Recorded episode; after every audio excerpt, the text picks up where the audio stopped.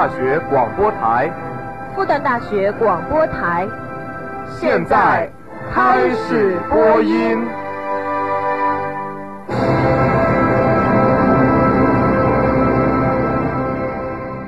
大家好，今天是二零一五年五月四日，星期一，欢迎收听由复旦大学广播台为您带来的青年沙龙节目。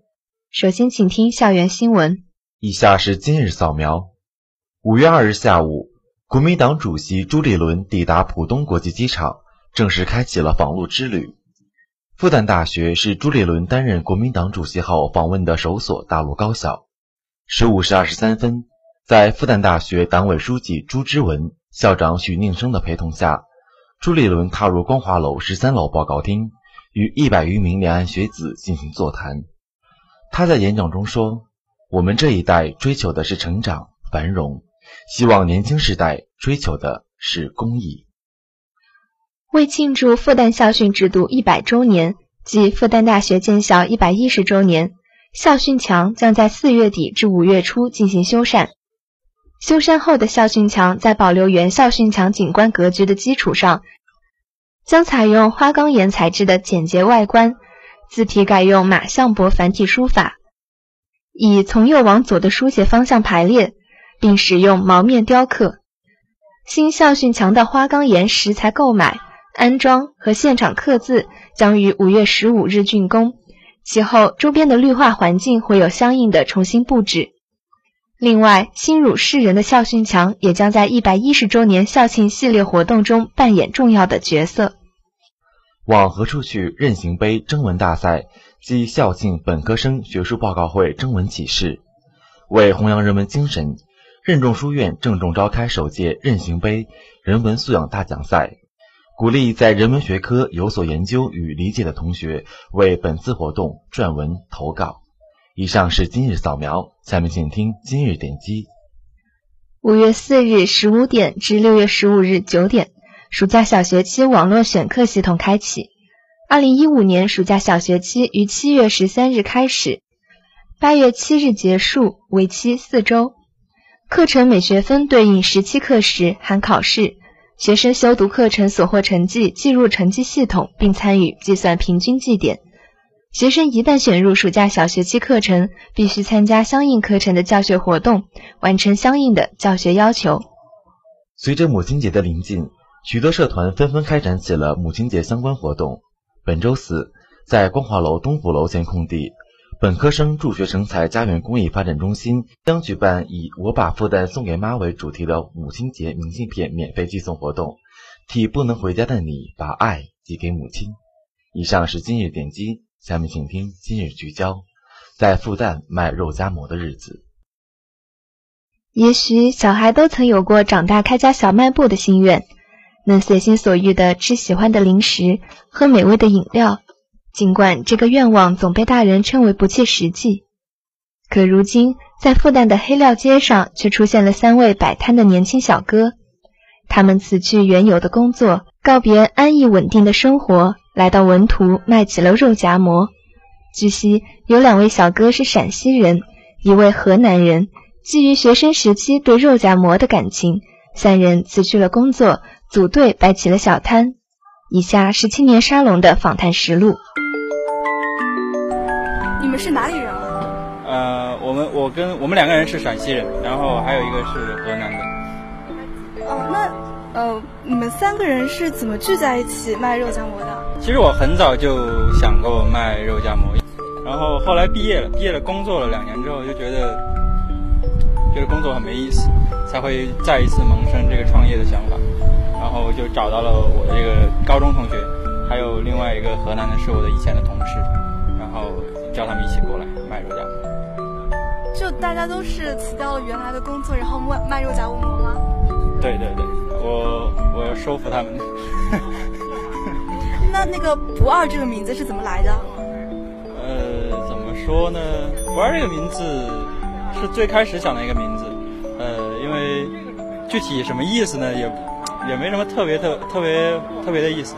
然后不二，年轻人可能喜欢二这个字儿，然后不二就代表我们有一些严肃的东西啊，我们可能会可能会搞笑，可能会幽默，但是我们经常会在在我们的微信里面、微信公众号里面探讨一些呃正能量的东西，不二的东西。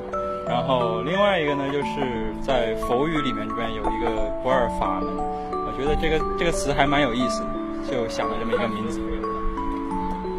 你是学石油的？对，我学我石油大学毕业的，自动化啊。哎，你是在陕西长大的，在北京念书的，最后来到上海了？对。呃，来上海也是，因为我大学的时候来过上海，然后工作的时候也来过上海。我觉得上海这这个地方饮食文化可能呃包容性更强，因为它是一个大都市，包容性更强，所以也会选择上海。另外，我们有一个合伙人之前在上海待了很多年，啊，所以他会对这边比较熟。呃，你们在微信上说卖的不仅仅是肉夹馍，这是怎么理解呢？呃，怎么说呢？因为一开始的时候，你想一个大学生卖肉夹馍不是一个，不是一个低下的行业，但是毕竟他，他可能少一些，少一些东西。然后我个人来说呢，就可能有一些想法，呃，希望把一些呃正能量的东西，然后我们我们还有其他人，我们还有其他人。呃，我们把希望把一些正能量的东西通过我们这个平台吧，通过我们微信公众号，然后通过我们其他的一个媒体的平台，然后传递给年轻的人。所以说不不不只是卖肉夹馍，比如说第一篇文章，第一篇文章宣传是一个是一个目的，这个不否认哈。但是我也想通过自己呃就真实的经历，然后去鼓励更多的人呃去追逐自己喜欢的东西，因为我。自己在这个选择的过程之中是很痛苦的，然后包括我身边的人有很多，他们不敢选择，不敢追求，有很多这样的例子。所以我希望通过我自己做的事情，能就宣传一些，不是说宣传吧，就是传达一些好的东西给更多的人。我有一个同学说，就是你们的炭火很地道，我想问你们是怎么拜师学艺的？拜师学艺，拜师学艺是。嗯，我们专门去陕西潼关，嗯，一个就是这种潼关馍，我们现在做的这种馍叫潼关馍，是这个馍的发源地。我们去这里学了一个多月，然后其实找师傅也很麻烦，就找了很久师傅，然后找到别人教我们，然后学了一个多月，然后又自己在西安就不断的试，不断的尝试，试了一个多月。然后才来的，然后过完年才来的上海。嗯，所以而且我们最开始的那个学模的那个环境是挺艰苦的。我们用几块砖头，就是因为只有没有没有床，只有一块床，只有一块木板。房东只给了我们一块木板，然后我们就几块砖头铺地上垫着，然后把木板铺在上，就睡木板上。没有，有有有一张那个那个那个什么床，就竹子的，像钢丝床一样的，那个叫什么？啊，不不像，反正就是有一个单人，有一个单人床，有一个单人床，然后另外就是另外两个人睡在木板上面，然后那个木板还有个洞。嗯，对，就这样。嗯，那当初在国企是什么最让你们就觉得不想忍受下去了呢？国企这样说国企不好，可能我那个工作我觉得自己还是不太喜欢吧。嗯，就是工作内容比较单一，就像我说的，就像一个螺丝钉。其实螺丝钉不是不好，如果你喜欢，对吧？你做这个技术性的工作，你很喜欢，那也很好。但是我可能我不喜欢这样技术性的工作，我觉得太单一了，嗯，所以选择出来。然后另外国企的待遇呢，我当时的那个公司呢，圈子比较封闭，圈子比较封闭，这也是一个一个原因。不过我当时上班还蛮爽，上一个月休一个月。那在辞职后的这段时间，你的生活变成了什么样？生活 生活就变成是上班喽。啊，就一直上班？对啊，就生活基本上就是上班。然后包括我们现在的时间，时间可以大概是这样：我们嗯早上七点起来，有时候早的话就六点多起来，然后开始做肉、和面、做饼，嗯。然后做到一直准备准备准备，呃，因为做肉要很久，然后我们就准备到下午两点多、三点的时候，然后出摊，出摊摆摆摆摆摆到晚上十点，回去十一点，回去十一点，然后十一点开始，然后吃点随便吃点东西，就开始继续做饼 或者做肉，然后做到两点，做到两点，然后睡觉，然后早上六点多再起来。我们这差不多一个星期都是这样过。那就是你们就是拜师学艺那么辛苦，摆摊也那么辛苦，那是什么让你们这么一直辛苦下去不后悔呢？对，你们后悔过吗？呃，有时候会动摇，说实话，呃，有时候你会想这件事情值不值得，但是只是在很累的时候，有很多压力的时候，你会这样想。但冷静下来，你就会知道你在追求一件自己喜欢做的事情，一件有意义的事情，然后这就可以了。从一个学生，一个国企的员工，可能别人看起来光鲜的行业和位置，到推着一辆三轮车摆摊，在很多人眼里并非那么容易接受。但是我们所经历的一切痛苦和挫折，最后都会消散，都会过去。只有真正有意义的事情，才会在你的人生中留下印记。而正是那些痛苦、那些挫折，让你的成功和快乐变得更加有意义。人生到底是痛苦还是快乐？也许没有定论，自己喜欢哪种就是哪种。青春只有一次，我们怎敢辜负？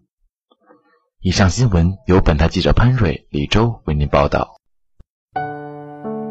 青春有时甜蜜，有时忧伤。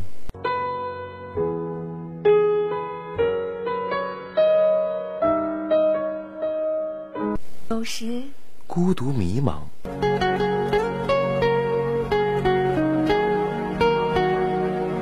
但也可以激情无限量。论你的青春是无论你，的青春是怎样，我们的生活是这样。生活是这样，向金色麦田奔跑，感受年轻的能量，关注你点击的音乐，谈论你期待的电影，寻找你热爱的文化符号。用我们的声音点亮你的青春。It's my life。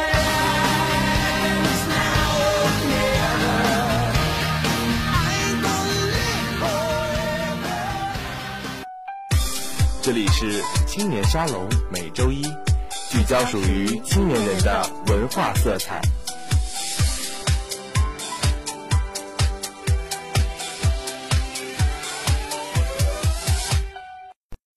电影是一场盛宴，我们在镜头里看天看地，听别人的故事，怀念自己的生活。后窗看电影，带你走进荧幕里最好的时光。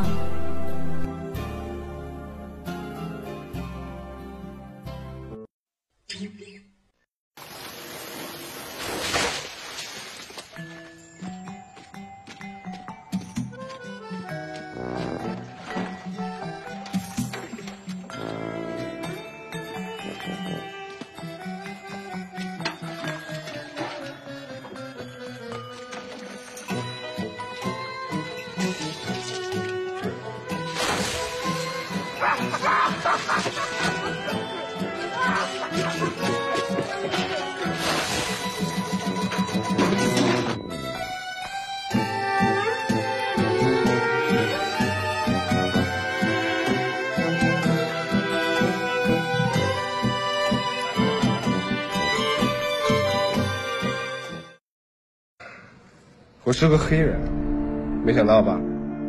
没有身份证，不能坐飞机，不能坐火车，也不能办银行卡，谈恋爱也不能结婚。我叫曾帅，不过您也知道这不是我的真名。他死了，我要批本子。我只记得我被拐的时候四岁，现在想应该是人贩子，路上掐我。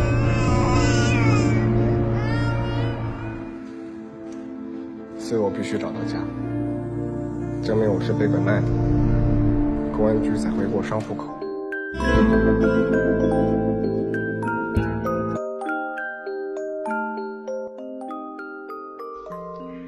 最近两年，国产电影市场上的公路片类型很火，后会无期、心花怒放、无人区都被冠上公路片的名号，但直到这次看到《失孤》，我才觉得这是真正有中国味的公路片。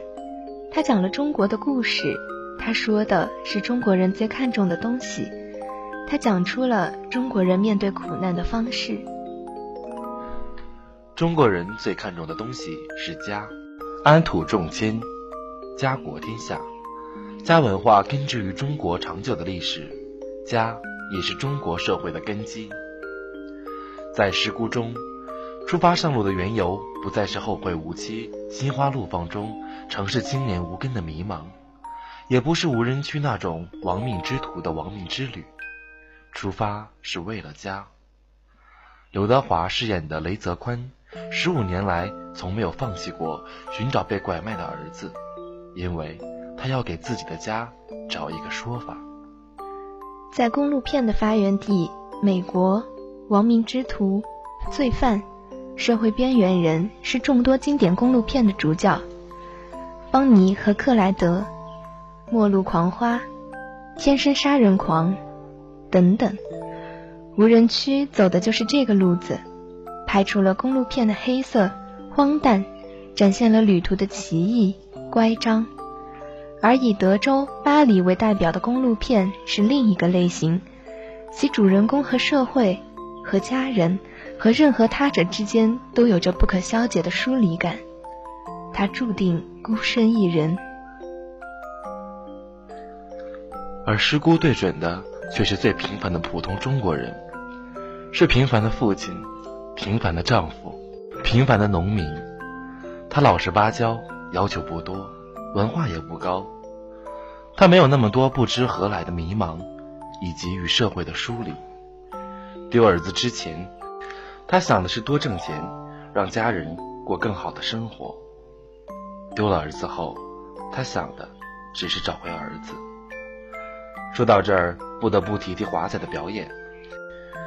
向来以帅气著名的刘德华，在这部片子里真变成了一个失去儿子的中国普通农民。银幕上的华仔，面色黝黑，穿着进城农民标志性的夹克，就那么蹲着在地上吃东西，不需要说话，眼里也都是故事，不平、困惑、挫折、执着、失望、希望，百感交集。他不会打字，为了和网上一起找孩子的人互通消息。用手指一个一个字母的在键盘上戳，他巴望的眼神，以及他生气时担心的嚷嚷，在他的身上，你能看到父亲、爷爷、老家、土地，看到一个中庸平凡的男人。他结婚了，有了儿子，他把家的责任看得比天都重。他怕每一次一个人回去时，对上妻子失望的眼睛。路途上与曾帅的相遇，让这个多年无子的父亲暂时扮演起了父亲的角色。他们成了一个临时的家庭组合。该片的导演兼编剧，曾写过《半路夫妻》等作品的彭三元，很好的用细节和人物间微妙的互动，展示了路途上这种家的感觉。他以往的作品便以家庭剧见长，于是，在《师姑》里，你很少看到以往中国公路片中那些层出不穷的奇遇、巧合和误会。这是电影不那么跌宕，但也使它更真实了，使你能在看片的时候想到自己，想到自己的家人。《师姑》令人惊喜的地方还在于。他试图讲述普通中国人面对苦难的方式。在告别找到了亲生父母的曾帅后，老雷独自骑车回乡，路遇一众行脚和尚。晚上露营时，老雷忍不住问了师傅好几个问题，这是他寻子多年心中的疑问。他最怕的，还有他最盼的。这点有点像青年问大师的形式，但相信你看的时候绝对笑不出来，而是震撼，是深思，是无可奈何。影片的结尾，老雷还是没有找到儿子。他骑着曾帅给他的摩托车，奔驰在绵延至远方的公路。这有点像罗曼·罗兰那句让文艺青年们爱不释手的名言：“世界上只有一种英雄主义，是在认清生活的真相后依然爱他。”但这又很不同。老雷这个角色不是英雄，对他来说，对芸芸众生来说，在认清真相后，爱很难，更多的是承受，是继续熬下去。是看开的同时，又坚持，哪怕这种坚持卑微而徒劳。中国人对待苦难的方式，是于尘世中努力的同时，向宗教或文化寻求慰藉和帮助，但最后，还是要到尘世中努力。家，便是我们尘世中最深的羁绊。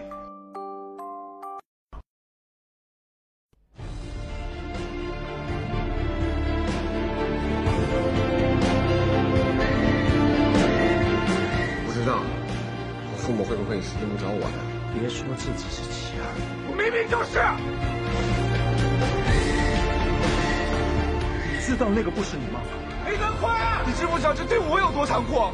绝望的时候，我总会想，毕竟有小孩还是找到。我找了数年，你找了几天而已，对吧？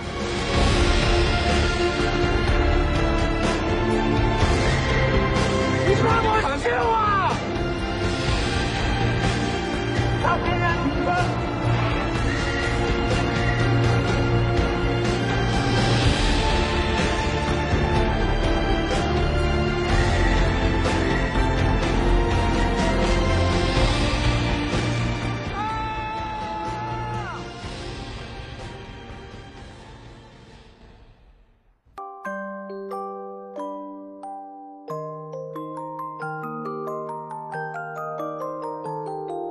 本期节目由刘一凡为您编辑，于振硕、杨洋为您播音。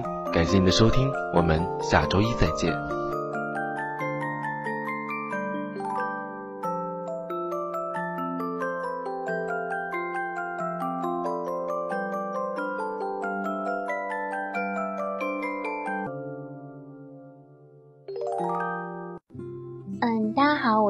四届中文系的毕业生谢亚晨。呃，我是九四级计算机系的。呃，我叫付博，是零七法学的。呃，我是在广播台的周三组做编辑，在广播台做南播。现在在杜克管理学硕士。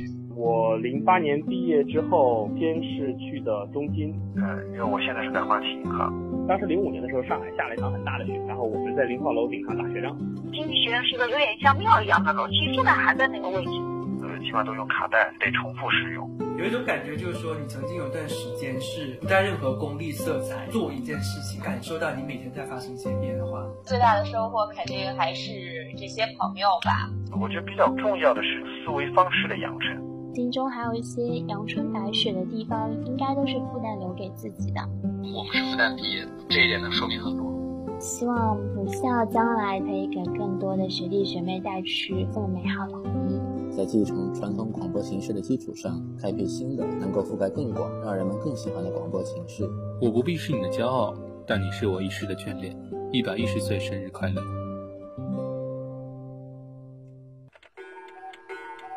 今天非常开心，能够跟婷婷姐一起又坐在广播台。然后婷婷姐，要不先自我介绍一下？大家好，我是陆婷婷。那我呢是一四届的台友，是原来是在那个国务学院读思政专业的，当时是在我们周一组青年沙龙这个节目做女播。嗯，那婷婷姐其实也是刚刚毕业，就是从本科毕业离开广播台也没有多久。那么，可不可以跟我们分享一下你当时在广播台的时候，给你留下印象比较深刻的事情呢？嗯，在广播台的话，我印象很深刻的是，当时我还在做播音的时候，我们广播台前面那条路是很坑坑洼洼的，然后自行车骑过去的时候会发出叮叮当当碰撞的声音。然后今天我再过来的时候，那个路已经一马平川了，非常的平整，骑车骑在上面也非常的稳当。那就好像是当时我的心情啊，就每当走进广播台要开始录音的时候，都那种叮叮当叮叮当当那个小鹿乱撞的这种感觉。